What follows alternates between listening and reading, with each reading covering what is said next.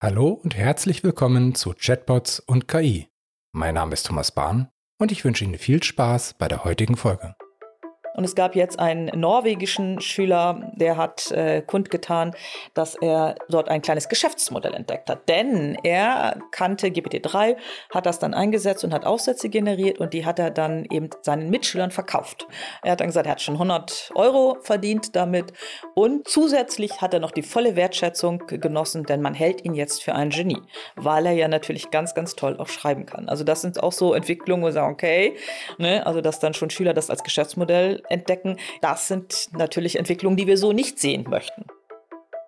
KI-Generatoren werden stark unterschätzt. Sie sind inzwischen multimodal und ermöglichen eine ganze Bandbreite an Generierungsmöglichkeiten. Bild, Ton, Video und Text. KI kann all dies in wenigen Sekunden generieren. In der heutigen Folge geht es darum, wie KI-basierte Textgeneratoren ganz neue Lernszenarien für Schüler und Studierende schaffen, welche Gefahren hier lauern und warum sich der Umgang mit KI ändern muss. Mein heutiger Gast war schon mal bei uns. Sie ist Professorin für Wirtschaftsinformatik mit den Schwerpunkten Projektmanagement und Natural Language Processing. Sie ist auch Leiterin des virtuellen Kompetenzzentrums Schreiben, Lehren und Lernen mit KI-Tools und Techniken für Bildung und Wissenschaft. Professor Dr. Doris Wessels. Hallo Doris. Hallo Thomas. Doris, vielleicht stellst du dich selber noch mal kurz vor.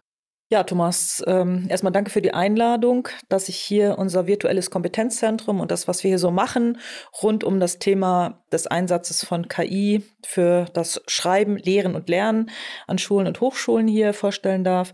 Denn aus meiner Sicht herrscht hier großer, oder aus unserer Sicht, da darf ich dann für alle Gründungsmitglieder des virtuellen Kompetenzzentrums sprechen, herrscht großer Aufklärungsbedarf. Also wir sehen das eigentlich überall, dass wenn man das erste Mal dieses Thema vorstellt, dass dann ein großes Staunen da ist, mhm. manchmal auch ein Erschrecken, wenn man sagt, oh Gott, das wusste ich gar nicht, dass äh, hier mit dieser Technologie so viele Veränderungen auch einhergehen werden.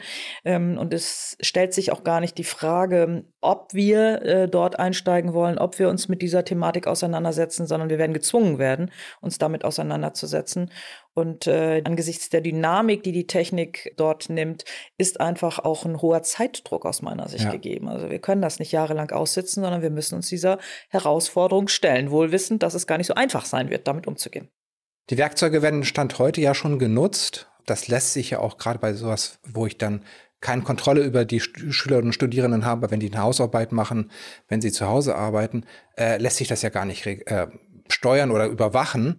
Das heißt, sie werden genutzt werden, sie werden jetzt, Stand heute schon genutzt. Auch teilweise, du hattest im Vorgespräch einen, einen Tweet oder eine Serie von Tweets mitgebracht von einem Lehrer aus Nordrhein-Westfalen. Magst du da noch mal kurz vorlesen oder kurz erzählen, ja, worum es da drin geht? Genau, denn ähm, wir hatten ähm, so eine Sammlung auch von verschiedenen Werkzeugen erstellt, die wir auch kontinuierlich pflegen. Und in der Sammlung dieser Werkzeuge tauchen auch sehr niedrigschwellige Werkzeuge auf. Da muss man sich nicht einmal registrieren, die sind frei zugänglich. Und solche Werkzeuge sind natürlich auch für den Einsatz an Schulen durchaus denkbar. Das haben wir auch mhm. immer vermutet. Es war auch bekannt, dass aufgeweckte Schüler, Schülerinnen solche Tools einsetzen. Und jetzt hat ein Lehrer hier am 20 20. Oktober das gepostet beziehungsweise getweetet bei Twitter, dass er ähm, dort an einem Gymnasium in Gütersloh proaktiv diese Werkzeuge auch einsetzt. Mhm. In einer achten Klasse hat er den Deutschunterricht beschrieben, wie er damit umgeht. Das heißt, die Schüler und Schülerinnen benutzen diese KI-gestützten Schreibwerkzeuge, erstellen damit eine Textpassage und hinterher analysieren sie das Ganze, entscheiden, was würden, würden sie selber auch nehmen in ihrem Aufsatz, den sie schreiben sollen, was würden sie auch nicht nehmen, äh, müssen das entsprechend dann auch kommentieren und begründen, also welche Auswahl sie getroffen haben, was gut, was weniger gut war. Und er hat das dann tatsächlich so, ja, wie ein neues Lernszenario beschrieben, mhm. was, glaube ich, auch äh, durchaus zukunftsweisend sein wird. Aber es ist natürlich ein Experimentieren mhm. ähm, auf der einen Seite mit neuer Technologie, auf der anderen Seite auch mit dem Verhalten von Schüler und Schülerinnen. Und da gibt es eben keine wirklichen Templates, sondern man muss sich das so nach und nach erschließen. Aber ich fand das einen sehr mutigen Schritt, ja. das so proaktiv zu praktizieren. Und das ist auch die Haltung und die Empfehlung, die wir vom virtuellen Kompetenzzentrum geben. Du hattest ja auch, äh, als du das äh, vorhin vorgelesen hattest, gesagt, er hat einmal gebeten, dass die Schüler und Schülerinnen die Texte generieren lassen, sich dann welche aussuchen eventuell, vielleicht was selber schreiben und dann in einem zweiten Schritt aber auch reflektieren, warum haben sie bestimmte Teile genommen, warum haben sie bestimmte Teile nicht genommen. Und zum Schluss hat er auch nochmal gefragt, wie sind Sie vorgegangen? Welche große Anteile war das jetzt? Wie viel wurde von der KI übernommen? Wie viel wurde von selbstgeschriebenen übernommen? Magst du vielleicht noch zu diesem Ergebnis noch mal was sagen? Ja, genau. Also es handelt sich hier um Hendrik Haverkamp, äh, den besagten Lehrer des Gymnasiums in Gütersloh. Und er hat in so einem vierteiligen Tweet dann am Ende im vierten Teil ähm, so eine kleine Schlussfolgerung gezogen und schreibt hier, einige Schülerinnen nutzen die KI lediglich als Inspirationsquelle, schreiben dann aber lieber den Text komplett selbst, während andere ganze Textpassagen ohne Überarbeitung übernehmen. Und die Mehrheit übernimmt von der KI zumindest kurze Zitate und bindet sie in den eigenen Text ein. Und da sieht man schon so die Bandbreite. Also die mhm. einen distanzieren sich davon, nehmen das wahrscheinlich auch nicht als ihren Text an, möchten sich damit auch nicht identifizieren, schreiben lieber selbst, nehmen aber sehr wohl die Inspiration auf. Ich glaube, dagegen kann man sich auch gar nicht wehren. Und der andere Teil, ähm, der in dem Fall der Schüler und Schülerinnen, der übernimmt das einfach. Vielleicht sogar etwas unreflektiert, komplett. Und das ist natürlich so eine Gefahr. Also da muss man äh, sensibilisieren und man muss so dieser Entwicklung, dass der Mensch dann letztlich der KI blind folgt oder das nach kurzer Sichtung einfach bestätigt und mit einem Klick übernimmt, ähm, das ist natürlich äh, sehr kritisch zu beäugen. Ja, es ist tatsächlich so, wenn ich selber vom weißen Blatt sitze, dann muss ich mir meine eigenen Gedanken machen. Wenn ich einfach Gedanken geschenkt bekomme von der KI, ja. dann ist es verführerisch, zumindest dem direkt zu folgen, hat aber, wie du gesagt hast, die Gefahr, dass derjenige, der diese KI erzeugt hat, trainiert hat, nimmt den Einfluss oder kann Einfluss nehmen auf das, was generiert wird und damit eben halt auch tatsächlich auf die Gedanken von vielen Menschen, die diese Texte, die generierten Sachen eben halt auch verwenden. Das ist natürlich so, dass in dem Text, der hier produziert wird, steckt natürlich eine Wertvorstellung, äh, da, da stecken äh, auch kulturelle Werte natürlich drin, die in den Trainingsdaten oder in den Dokumenten, mhm. die als Trainingsdaten benutzt wurden, drin stecken. Und deshalb ist es eben ganz, ganz wichtig, dass wir ähm, rund um die verwendeten Dokumente, die reingegangen sind, dort ein sehr wachsames Auge haben. Ja. Was ist da reingegangen? Das heißt, wir müssen viel, viel stärker zukünftig diese Trainingsdaten kuratieren. Das heißt, sichten, mhm. was geht rein, was geht nicht rein. Wir wollen ja keine rassistischen Tendenzen dort sehen. Wir wollen auch äh, nichts Diffamierendes sehen, nichts, was wir politisch grenzwertig erachten. Mhm. Und, und da entfacht dann immer so eine Diskussion, kann es so eine Art biasfreien Text geben, also eine Verzerrung, äh, können wir die oder Verzerrung in unterschiedlichen Formen, können wir die wirklich vermeiden in den Dokumenten? Das wird sicherlich nicht komplett gelingen und das ist eben auch eine, eine Frage der Perspektive. Ne? Wann ist ein Text politisch okay für mich? Wann ist er nicht politisch okay? Mhm. Da gibt es natürlich äh, sehr, sehr viele Meinungen und Bewertungen. Folglich ist das ein sehr, sehr schwieriges Problem, aber ich finde nach wie vor diese Bemühungen, dass wir in Europa die Aufholjagd starten, auch eigene europäische Sprachmodelle bekommen. Super, super wichtig. Im Moment ist das führende Modell der westlichen Welt ein amerikanisches Sprachmodell und die Chinesen bauen eigene Modelle. Also die asiatische Welt ist äh, sehr, sehr intensiv dabei, ähm, Modelle zu bauen. Die Franzosen haben gerade mit Blumen ein großes Projekt gestartet. Und diese europäischen Projekte finde ich, äh, Gaia X, äh, rund um Gaia X entwickelt sich dort etwas. Wir haben Aleph Alpha. Also das sind alles ähm, Entwicklungen, die mich optimistisch stimmen, mhm. dass wir dort in eine Richtung gehen, wo man die Risiken, die wir ähm, dort sehen, ein wenig reduziert. Aber das, was uns in der Lehre oder im, im Schul- bzw. Hochschulbereich natürlich noch bleibt, ist, wie integrieren wir diese Werkzeuge, die sich dann an diese Sprachmodelle andocken, wie integrieren wir die in sinniger Form in die Lehre und ja. in das Lernen. Du hattest eben gesagt, niederschwellige ähm, Werkzeuge. Niederschwellig heißt leicht zu benutzen oder was meinst du damit? Genau, also alle sitzen ja äh, an ihrem Rechner. Äh, wir rufen irgendwie eine URL, also wir sind im, im Internet, wir geben irgendeine Adresse ein, da erscheint irgendeine Webseite, man muss sich vielleicht nicht mal registrieren. Das ist bei Smodin, so einem Werkzeug, was so in diesem Schulumfeld gerne eingesetzt wird, äh, der Fall. Man braucht sich gar nicht registrieren. Man gibt in natürlicher Sprache einen Satz ein. Inzwischen geht das auch sehr gut mit deutscher Sprache. Mhm. Man sagt sozusagen dem KI-System, was man gerne hätte, in natürlicher Sprache, drückt eine Taste, die heißt dann unterschiedlich wie Submit oder Generate oder Continue oder, mhm. oder generiere Text oder schreibe los und äh, dann kommt direkt das Ergebnis. Also einfacher geht es eigentlich gar nicht. Ja. Und dann hat man eine Kopiervorlage, um das jetzt in das eigene, in die eigene Hausarbeit oder ähnliches rüberzunehmen. Genau. Also auch da ist so die Schnittstelle tatsächlich in die Office-Welt, die ist häufig gegeben. Ne? Man hat da noch so einen Button und kann alles kopieren, was man dort generiert hat und kann das dann wirklich mit einem Klick ins Word oder Google Docs oder je nachdem, mit welchem System man arbeitet, übernehmen. Ich kann mir auch vorstellen, dass da einige clevere Schüler und Schülerinnen einen gewissen Wissensvorsprung haben gegenüber den Lehrenden.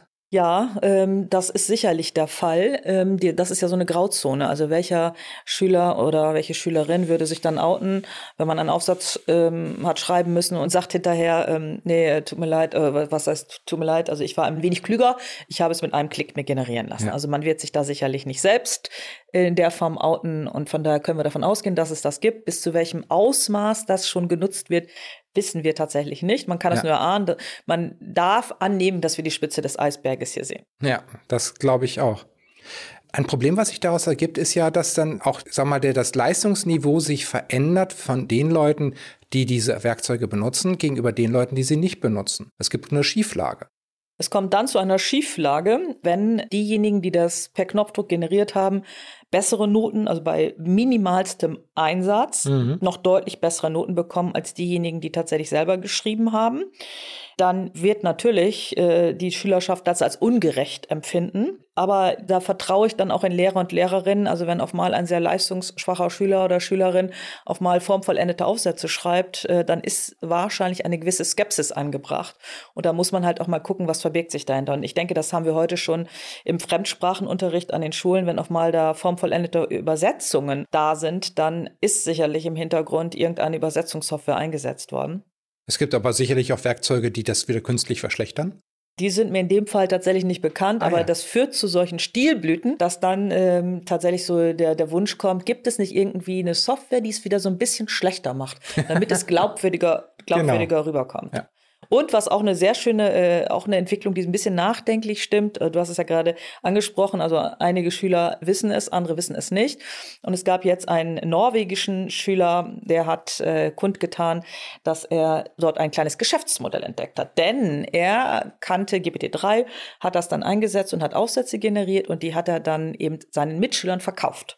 So, da äh, war dann ein Geschäftsmodell da und er hat dann gesagt, er hat schon 100 Euro verdient damit und zusätzlich hat er noch die volle Wertschätzung genossen, denn man hält ihn jetzt für ein Genie, weil er ja natürlich ganz, ganz toll auch schreiben kann. Also das sind auch so Entwicklungen, wo wir sagen, okay, ne, also dass dann schon Schüler das als Geschäftsmodell entdecken, ist so ein bisschen Ghostwriting für, mhm. für Mitschüler oder Mitschülerinnen.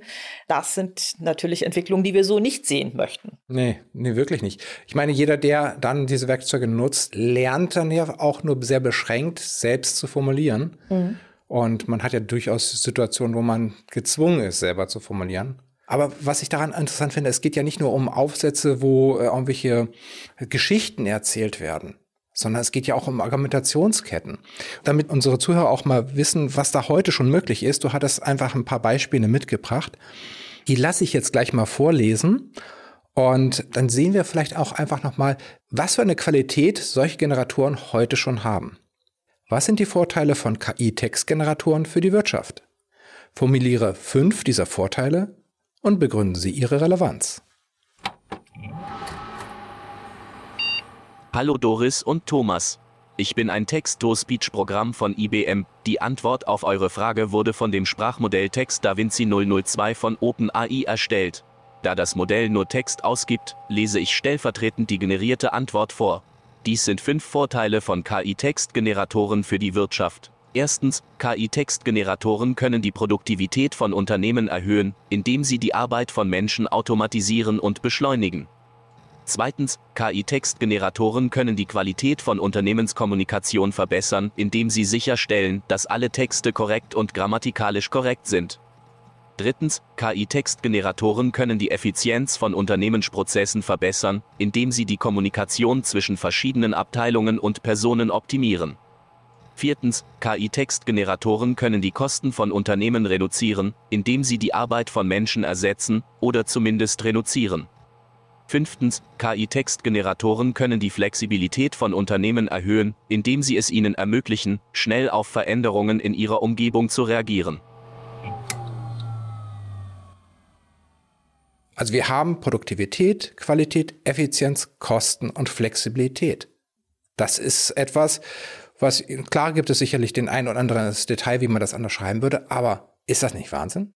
Es geht mir auch immer noch so, wenn ich das generiere und ich habe dann wirklich nur die Frage eingegeben oder nur die Aufforderung, mir fünf, ich hätte auch sagen können zehn Argumente, aber ich habe jetzt einfach mal fünf eingegeben und man drückt wirklich nur einen Knopf. Und dann flitzen die Buchstaben über den Bildschirm und man sieht nach zwei Sekunden fünf solche Argumente, die natürlich oberflächlicher Natur sind, unbestritten, aber sie sind zumindest auf den ersten Blick sind sie eine Inspiration. Ja. Sie geben so eine Struktur auch schon vor. Das ja. ist ja auch ganz bezeichnend, dass, dass so jedes Argument ist mit einem Stichwort bezeichnet oder hat so ein Keyword. Das finde ich nach wie vor beeindruckend. Also mhm. das, äh, ja, das ist gruselig gut. ja. Äh, du hattest auch diesen Text nicht mehr bearbeitet. Also nein, das kam nein. eins zu eins, eins so zu eins. aus GPT-3? Ja, genau. Aus ja, GPT-3 ja, raus. Ja, Du hattest es auch auf Deutsch gemacht? Ja, ganz bewusst, weil es nochmal eine etwas höhere ähm, Anforderung ist. Ähm, aber das, äh, wir wären früher sehr glücklich gewesen, wenn nur ansatzweise vernünftiges Deutsch aber rausgekommen wäre. Heutzutage ist das wirklich also fehlerfrei. Also ganz, ganz, ganz selten, dass sich dort kleine Fehler einschleichen. Sogar die Zeichensetzung ist fehlerfrei. Also auch das ist ja nicht so einfach. Ne? Selbst für uns Muttersprachler. Mhm. Ne? Wo mhm. gehört ein Komma hin, wo gehört ein Satzzeichen oder Satzende? Ähm, ja, selbst das geht sehr gut. Mhm. Du hattest im Vorgespräch gesagt, also du gehst davon aus, dass es mit automatischer Übersetzung vermutlich gemacht mhm, wurde. Mhm, mhm. Und da wahrscheinlich nochmal eine äh, Korrekturstufe als, als nochmal ja. hinten dran. Genau, genau. Die dann das nochmal korrigiert. Ja. Und, und das ist auch eine Tendenz, die wir sehen, dass diese ganzen KI-Tools, die wir haben, immer mehr ineinander übergehen. Also dass wir immer mehr so integrierte Systeme quasi bekommen, wo das eine Tool mit dem anderen wunderbar zusammenarbeitet mhm. oder von Anbietern dann auch zusammen angeboten werden ohne dass das jetzt für uns sehr transparent ist, aber wir erleben so ein Zusammenwachsen dieser ganzen KI-Features, die wir derzeit haben.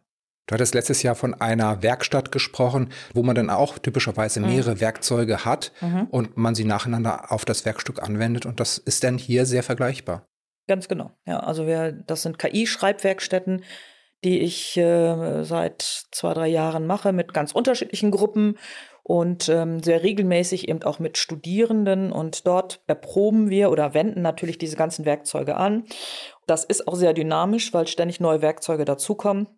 Und ähm, dort ähm, versuchen wir auch so, dass den Umgang damit, die Identifikation auch mit den Texten, was ist gut, was ist weniger gut, ähm, auch die Meinung der Studierenden, die Empfehlung der Studierenden, wie ist damit umzugehen, wie sollte man das integrieren in die Lehre und das Lernen. Also alles das versuchen wir hier ja ähm, zu erkunden, zu erforschen und dann auch gleich in Anwendung zu bringen.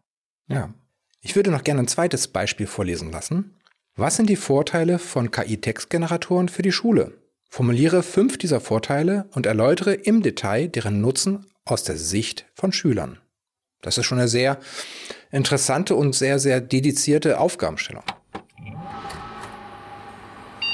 Diese fünf Vorteile für Textgeneratoren in der Schule hat Text DaVinci 002 von OpenAI generiert. Erstens, KI-Textgeneratoren können helfen, Zeit zu sparen, indem sie automatisch Texte erstellen. Zweitens, KI-Textgeneratoren können helfen, kreative Texte zu erstellen, die Schüler interessieren und motivieren. Drittens, KI-Textgeneratoren können helfen, Texte zu individualisieren und auf die Bedürfnisse jedes einzelnen Schülers zugeschnitten zu machen. Viertens, KI-Textgeneratoren können helfen, die Konzentration und Aufmerksamkeit der Schüler zu steigern. Fünftens, KI-Textgeneratoren können helfen, die Leistung der Schüler zu verbessern. Insgesamt kann man sagen, dass KI-Textgeneratoren für die Schule sehr nützlich sein können. Sie können Schülern helfen, Zeit zu sparen, kreative Texte zu erstellen, die individuell auf die Bedürfnisse jedes einzelnen Schülers zugeschnitten sind, die Konzentration und Aufmerksamkeit zu steigern und die Leistung zu verbessern.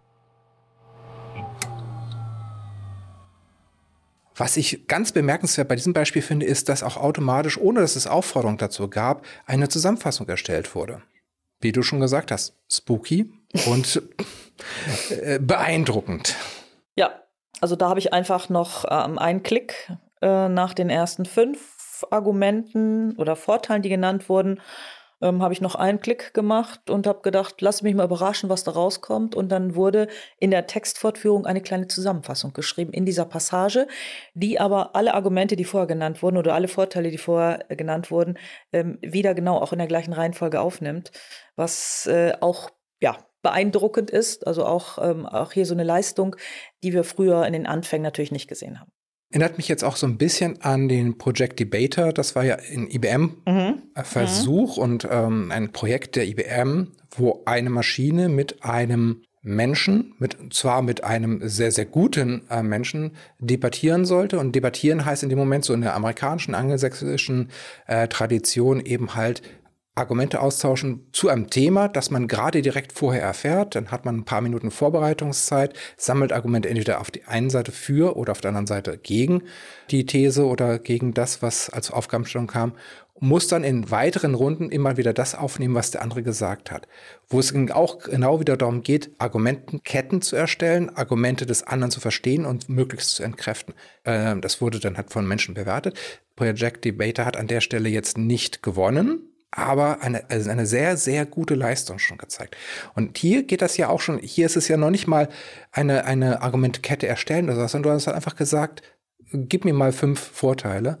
Und wenn man das jetzt kombiniert mit KIs, die dann noch Argumentationsketten erstellen können. Du hattest auch gesagt, es gibt vielleicht ja auch so diese Aufgabenstellung. Ich habe eine Thesis am Anfang, ich habe eine Aufforderung zum Schluss.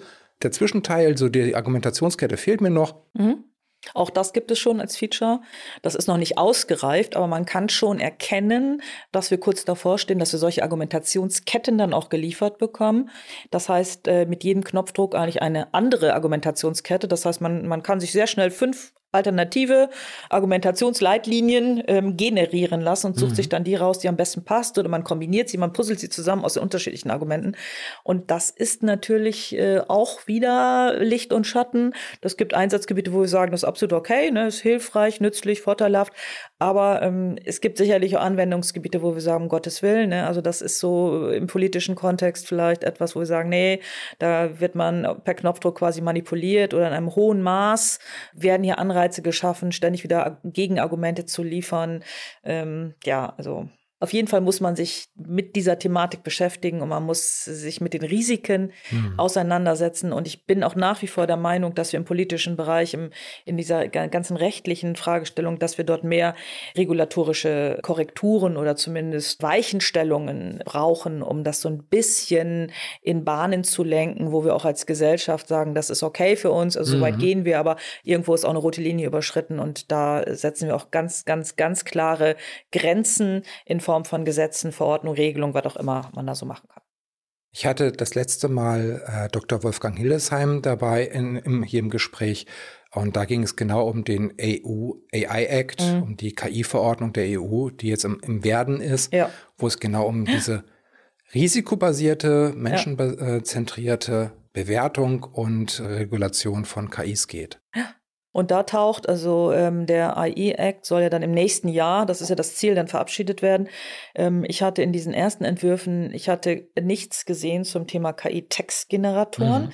Es werden so Risikoklassen gebildet, da ist alles Mögliche drin, so autonome Fahrzeuge, natürlich, selbstverständlich, das ist auch sehr naheliegend, aber ähm, hier, dieses Thema ist nach meinem Kenntnisstand überhaupt nicht abgedeckt, noch gar nicht identifiziert als etwas, was man vielleicht auch regeln sollte. Zum Thema, ist das erlaubt? Es sind ja sicherlich bei den Trainingsdaten auch Texte eingeflossen, die äh, urheberrechtlich äh, zumindest ja, relevant sind. Kann jetzt ein Schüler einfach so dahin gehen und sagen, ich generiere mir mal da Texte? Gibt es da Probleme rechtlicher Art?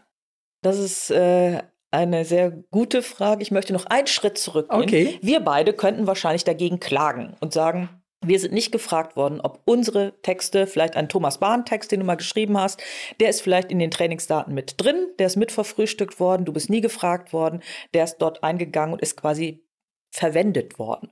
Könnte bei mir der Fall sein, also könnte bei ganz, wird bei ganz, ganz vielen Menschen der Fall sein. Mhm. So, und jetzt, äh, wenn wir diese Modelle benutzen, bezahlen wir quasi wieder dafür, dass wir die Texte benutzen. Und das ist eine sehr interessante Diskussion. Das heißt, es ist, sind ja Texte von Millionen von Menschen mhm. verwendet worden.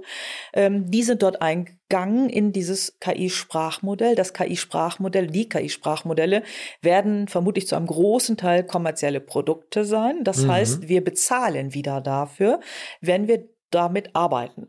Und das ist natürlich eine Schieflage, mhm. die man auch sehr kritisch diskutieren sollte und darf. Und die zweite Frage, die du jetzt gestellt hast, die äh, knüpft dann an, was ist denn, wenn äh, jemand damit jetzt arbeitet? Ähm, welche äh, rechtlichen ähm, Verwendungsmöglichkeiten akzeptieren wir, welche akzeptieren wir nicht. Im Moment ist das ein recht, mehr oder weniger rechtsfreier Raum. Mhm. Glücklicherweise wird zumindest bei den Bildgeneratoren, da gibt es sehr viel Diskussion. Also da steht mhm. so die mhm. Frage des Urheberrechts, der Schöpfungstiefe und all dieser Geschichten, die steht ganz, ganz stark im Raum und die wird zumindest diskutiert und thematisiert. Das ist vielleicht noch nicht zu Ende geregelt, aber bei den Textgeneratoren ist diese Diskussion, die ist auch, glaube ich, extremst schwierig zu führen. Ja. Aber wir können aus meiner Sicht nicht so weit gehen, dass wir jetzt jedem Schüler und Schülerin sagen, hier kannst du nach Belieben verwenden, kannst du unter deinem Namen, also das ist dann dein Aufsatz, auch wenn du nur einen Klick gemacht hast. Ich glaube, da haben wir kein, glücklicherweise keinen gesellschaftlichen Konsens, dass wir mhm. das gut finden. Wenn wir das aber nicht gut finden und nicht gut heißen, dann müssen wir auch irgendwelche Regelungen oder ja, ein Verhaltenskodex zumindest etablieren. Ja, ja. Ich kann mir auch vorstellen, dass es dann für die Lehrenden ein, ein Thema ist, wie soll ich das bewerten? Ja, zweifelsohne. Wir haben aber auch das Problem der kontinuierlichen Weiterbildung. Ich muss als Lehrender, Lehrende das erstmal identifizieren. Also ich muss mich überhaupt mit der Thematik vertraut machen. Ja.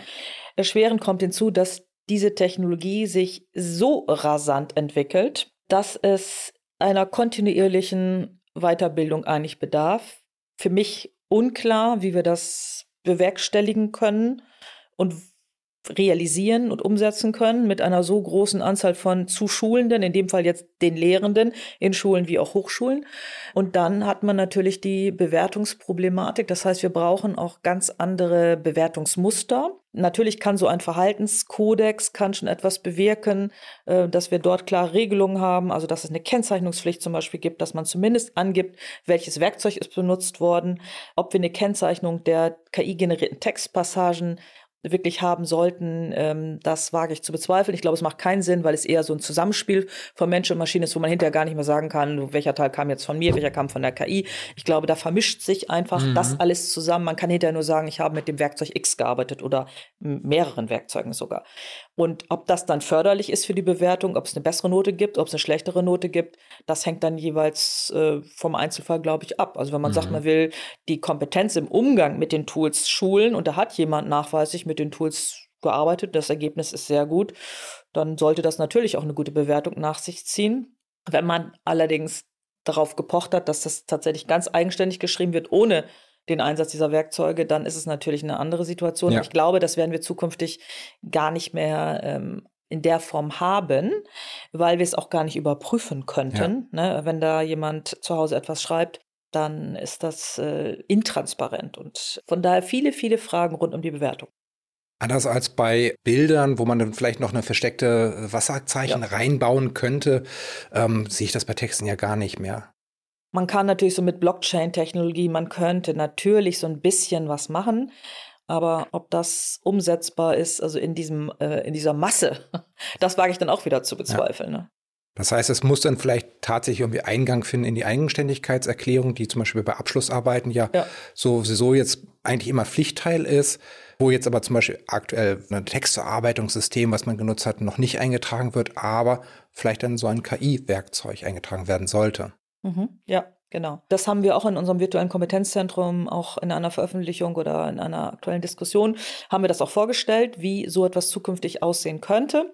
Aber auch das zieht wieder neue Fragen nach sich. Also auch da ähm, sind wir nicht mit mit einer Lösung da, die das dann final regelt, sondern auch das wird tatsächlich im Fluss sein, wie man damit dann dauerhaft umgeht.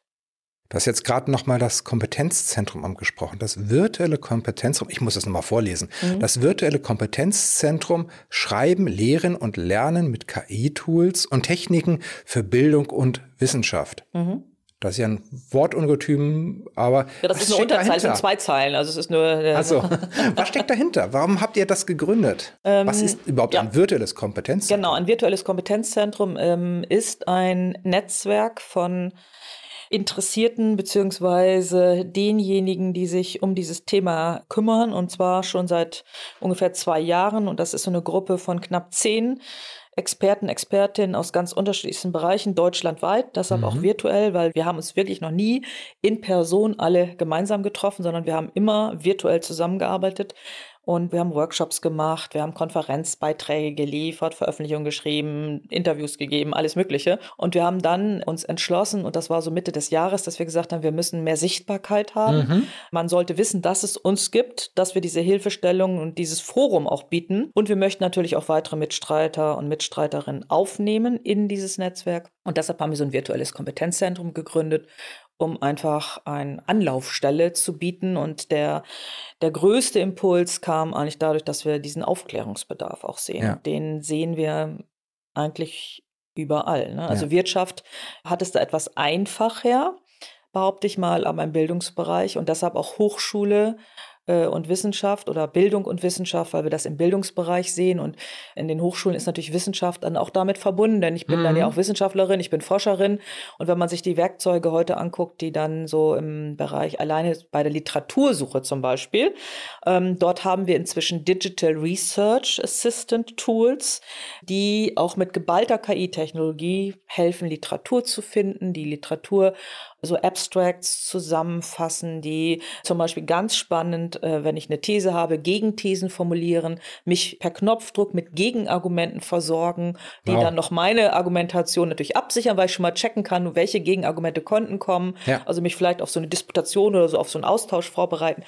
Und da gibt es also wirklich faszinierende Werkzeuge, die so in, in diesem Bereich dann sich ansiedeln. Und auch das wächst immer mehr zusammen. Und das Zusammenwachsen, ich glaube, in dem Moment, wo die klassischen Textverarbeitungssysteme wie Word oder Google mhm. Docs, wo die ähm, sich mit diesen Tools anreichern, und das kann man heute schon erkennen, dann, das ist, glaube ich, ein kleiner Dammbruch. Also da. Ja, da, wenn das äh, so einfach verfügbar ja. ist, omniverfügbar ist quasi, was ist eure Vision? Welche Aufgabe habt ihr euch gegeben? Die Aufklärung oder? Das ist der erste Schritt, ähm, aufzuklären, zu sensibilisieren, aber dann auch im zweiten Schritt natürlich Lösungsansätze zu liefern. Mhm. Und diese Lösungsansätze sind gar nicht so einfach, also die stellen auch eine Herausforderung dar weil wir immer mit der technologischen Entwicklung ja auch einhergehen müssen. Das heißt, in dem Moment, wo jetzt ein neues Feature kommt, ein neues Produkt kommt, was ganz andere Möglichkeiten bietet, ist man natürlich auch bei den Lern- und Lehrszenarien dann wieder steht man vor der Aufgabe, die dann auch wieder anzupassen. Ja. Also man ist, ähm, mir sagt das jemand, ja, wir können ja nicht immer nur reagieren, äh, wir mhm. können ja kaum agieren. Und in der Tat ist das eher ein Reagieren als ein Agieren. Manche Dinge kannst du so ein bisschen vorhersehen mhm. und vorhersagen, aber wir sind das muss man ganz nüchtern betrachten. Wir sind an vielen Stellen tatsächlich den Internetgiganten oder den weltweit führenden Softwareplayern, die in diesem Umfeld tätig sind, ausgeliefert. Also die entwickeln sehr, sehr, sehr schnell diese Technologie und dann geht es darum, mit dieser Technologie umzugehen. Und das ist ein sehr schnelllebiges Geschäft. Und es geht dann ja natürlich auch darum, dass wir als Gesellschaft unsere Werte vertreten und behalten wollen. Mhm. Und wenn als wirtschaftliche Interessen da sind, dann werden sicherlich Sachen gebaut werden, was möglich ist. Und da aber jetzt zu gucken, was passt denn zu uns, zu unserer Gesellschaft und was wollen wir? Ja, ich glaube auch, dass wir das in China gänzlich anders diskutieren mhm. würden, als wir das heute hier in, in Schwentintal diskutieren. Ne? Ja. Das ist tatsächlich so. Aber das, was du jetzt ansprichst, so aus unternehmerischer Perspektive, kann natürlich der Einsatz dieser Technologie auch ein Wettbewerbsvorteil sein. Wenn ich das als Unternehmenssicht ja, sehe, ne, dann natürlich. ist es natürlich ganz wichtig, vorne mit dabei zu sein. Und auch, glaube ich, einfacher in der Umsetzung, in der Anwendung. Aber im Bildungsbereich ähm, haben wir eben doch sehr viele Stakeholder, wir haben da auch sehr viel gesellschaftliche Verantwortung, die mit reinspielt. Wir ja. haben auch ein, eine Vorstellung von Bildung, die sich sehr eng mit unseren Werten natürlich oder mit unseren Werten verknüpft ist als Gesellschaft. Und deshalb ist dieser Diskussionsprozess, der ist natürlich langwieriger, als wenn ja. ich als Unternehmer sage, das dürfen meine Mitarbeiter einsetzen, ja oder nein, dann, dann wird das halt so gemacht. Aber das mhm. kann ich schlecht äh, im Bildungsbereich in der Breite machen. Ja, das ist wahr. Welche Angebote habt ihr und für wen bietet ihr jetzt gerade was an? Das ist noch alles so im Entstehen. Also was wir sehr intensiv anbieten, sind Workshops, mhm. Wo wir ganz unterschiedliche Vertreter dabei haben. Im Moment ähm, sind das auf der einen Seite Lehrer und Lehrerinnen, die dann so im Weiterbildungsbereich tätig sind, als Fachlehrer oder ähm, übergreifend für ein Thema stehen im, im Schulbereich in den verschiedenen Bundesländern. Dann haben wir natürlich die Vertreter aus der Wirtschaft, die in ganz unterschiedlichen Bereichen diese Technologien einsetzen. Und wir haben natürlich die Studierenden. Wir haben aber auch Hochschullehrer und äh, auch da in den unterschiedlichsten Bereichen. Wir haben mhm. sehr viel, die so im Bereich des, der, es gibt so Zentren für Lehre und Lernen an vielen Hochschulen. Die kümmern sich dann übergreifend um die Lehre an ihren Hochschulen, ja. interdisziplinär in allen Unterschied, also in ganz unterschiedlichen Fachbereichen und Disziplinen. So, und das sind eher Multiplikatoren natürlich. Mhm. Ja. Und äh, diese Multiplikatoren, die versuchen wir natürlich zu identifizieren, beziehungsweise wenn sie interessiert sind, dann auch zu unseren Workshops einzuladen. Mhm. Wo findet man euch? Wie kann man euch kontaktieren? Wir haben eine Website aufgesetzt, also wir sind zum 1.9. an den Start gegangen äh, und haben dafür auch eine Website aufgesetzt, die heißt Schreiben, Lehren, Lernen mit KI.